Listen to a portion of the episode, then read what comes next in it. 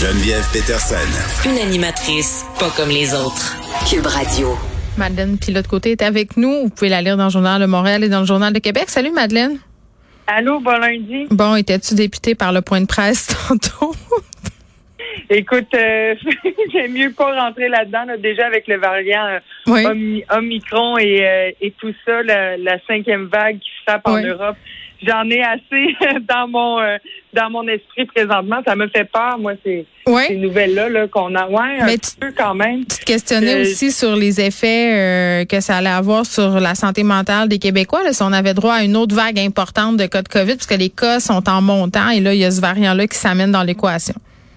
Ben c'est ça, tu sais, à, à voir, ça va être quoi les, les mesures qui vont être prises pour contrer euh, cette montée-là. Là. On espère que le taux de vaccination, qui est euh, peut-être un peu plus important que dans certains pays d'Europe, va nous aider euh, à ce niveau-là. Mais ce qui m'inquiète le plus, moi, c'est pas tant le variant, le ci, le ça, c'est plus les effets sur notre santé mentale à long terme. Tu sais, je euh, Non, mais c'est déprimant. C'est pour ça que je te parlais du point de presse. C'est comme une claque au visage. Tu sais, à chaque fois qu'on a des nouvelles qui vont pas dans le sens de la COVID recule et ça va bien aller. Là. Ben vraiment, parce qu'on nous aurait dit, là, rappelle-toi le premier confinement, Geneviève, on nous aurait dit que ça durerait plus que, tu sais, au, au moins deux ans, puis un an et demi, deux Mais non. ans. Mais non. Ben, on n'aurait pas pu passer au travers. Hey, T'en rappelles-tu, on se disait, ah, ça va être un mois, un mois, deux mois, puis après, ça va être correct. Et là là. hein? Ben oui, deux semaines. Puis là, quand ça parlait de deuxième vague, peut-être qu'elle allait venir à l'automne, Mhm. On y croyait même pas. Là, on disait que ça se pouvait pas. Mais bon, donc c'est normal qu'on ait comme des appréhensions, puis même plus que ça, là, de la peur quand on entend parler de cette cinquième vague-là, de nouveaux variants aussi. Et puis, euh, euh, tu sais, la situation pour euh, nous aider. Avec les, les soins psychologiques qui sont offerts au Québec, ben euh, c'est pas accessible à tout le monde. Il y a encore beaucoup de monde sur les listes d'attente. Euh, je lisais dans le Devoir au mois d'octobre dernier qu'il y a euh, plus de 19 000 personnes qui sont encore sur ces listes d'attente-là pour avoir des soins psychologiques.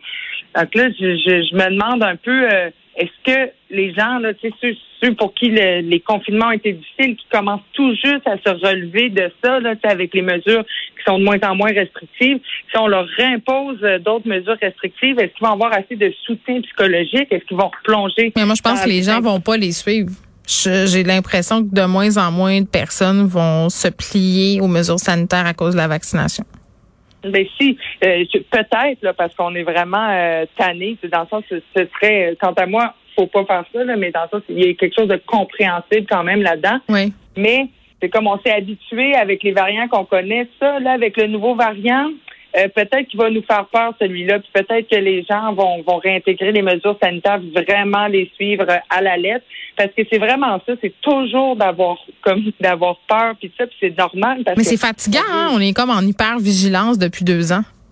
Ben exact, tu sais, puis euh, j'écoute des gens dans mon entourage qui ont essayé euh, de, de euh, des gens qui m'ont confié essayer de vouloir voir une psychologue, essayer d'en trouver une. Je veux dire, c'est vraiment difficile là, tu sais. Après ça se retourner souvent vers le privé, mais le privé, euh, ben un, ça coûte cher. C'est pas tout le monde qui a, le budget aussi. Puis ils sont saturés aussi au privé. Là, c'est vraiment difficile. Ça prend des dizaines d'appels beaucoup de temps d'attente. Puis dans ces moments-là où de grandes insécurités, ben souvent on n'a pas le temps d'attendre des mois, des mois, voire des années pour euh, pour avoir de l'aide psychologique. Souvent, mais souvent, parfois même, c'est une question de vie ou de mort. Là. Ça peut devenir ça.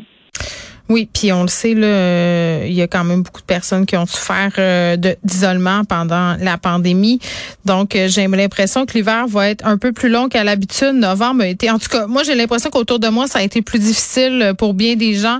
Il va falloir euh, s'accrocher. À un moment donné, on a fait le tour de Netflix, euh, du club illico, de tout les points TV, de Crave. Donc, euh, je sais pas qu'est-ce qu'il va falloir inventer euh, cet hiver, euh, Madeleine. Ça dégénère, mais il va falloir euh, être créatif. T'as-tu vu, j'ai pas utilisé le mot réinventer. J'ai été quand même euh, assez bonne. Mais, mais bon, si on veut rester chez nous, on pourra peut-être se changer euh, les idées avec le calendrier télé de l'avant. Oui, exact. Je lisais ça dans le journal de Montréal euh, ce matin. Ça m'a mis un petit bombe sur le cœur parce que on le sait s'il y a bien une chose qui va toujours rester, c'est la télé. Hein. Si on ouvre la télé, on va voir des choses devant nous. Du moins, ça peut nous aider à changer les, à nos esprits, ça. Mais ça a vraiment changé notre rapport à la télé avec la pandémie. Là. Je veux dire, moi, ça a été ma meilleure amie, euh, je vous le cacherai pas. Euh, moi, non, mais moi qui habite seule, euh, tu sais, juste de pouvoir aussi se replonger dans des une présence. où ils portent pas de masque. Mm-hmm. Tu sais, pour de vrai, ça, moi, ça m'a vraiment fait du bien. J'ai compris un peu comme l'importance que pouvaient avoir euh, les séries, euh, les documentaires, tout ça dans, dans une vie. Tu sais, quand on n'a plus rien, plus vraiment de contacts sociaux, ben au moins ça nous permet d'avoir un, un semblant d'interaction sociale, du moins d'en être témoin, ben ça. Non, mais c'est vrai, le nombre de personnes qui laissent la télé ouverte avec le son euh, pour pas se sentir seul. Moi, je me rappelle avoir écrit des livres au complet en écoutant Denis Lévesque. Puis c'est pas une joke, là. Comme un bruit de fond rassurant, là, Denis. Tu sais, il est là. T'es pas tout seul. non, mais c'est vrai. On les connaît, puis les personnages. Puis c'est drôle parce que deux affaires, deux commentaires sur le rôle de la télé pendant la pandémie. J'écoutais la saison 2 de, de Morning Show euh, sur Apple Plus et euh, euh, dans la deuxième saison, on parle de la COVID-19, c'est le début de la pandémie, puis j'aimais pas ça. J'étais comme non, je veux pas qu'à la télé il y ait de la COVID-19. Je veux m'évader dans, dans un autre univers. Et euh, il y avait ça, puis il y a une autre série qui s'appelle Ted Lasso où c'est une série feel good où tu as des un personnage euh, super attachant et tout ça, puis ça nous fait ça aide la santé mentale. Ça a l'air ridicule à dire là, mais les espèces de séries que peut-être j'aurais pas écouté d'habitude là, ah, tout à coup je me tourne vers ça.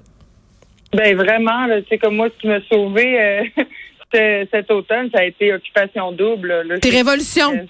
révolution ben, aussi.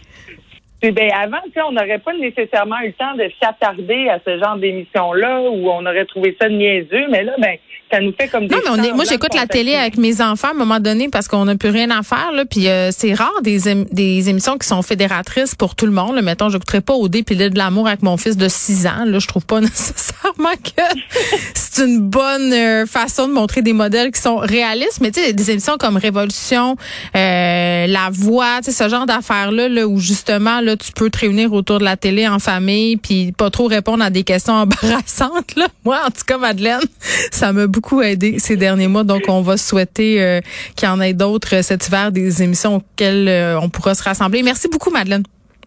bonne journée.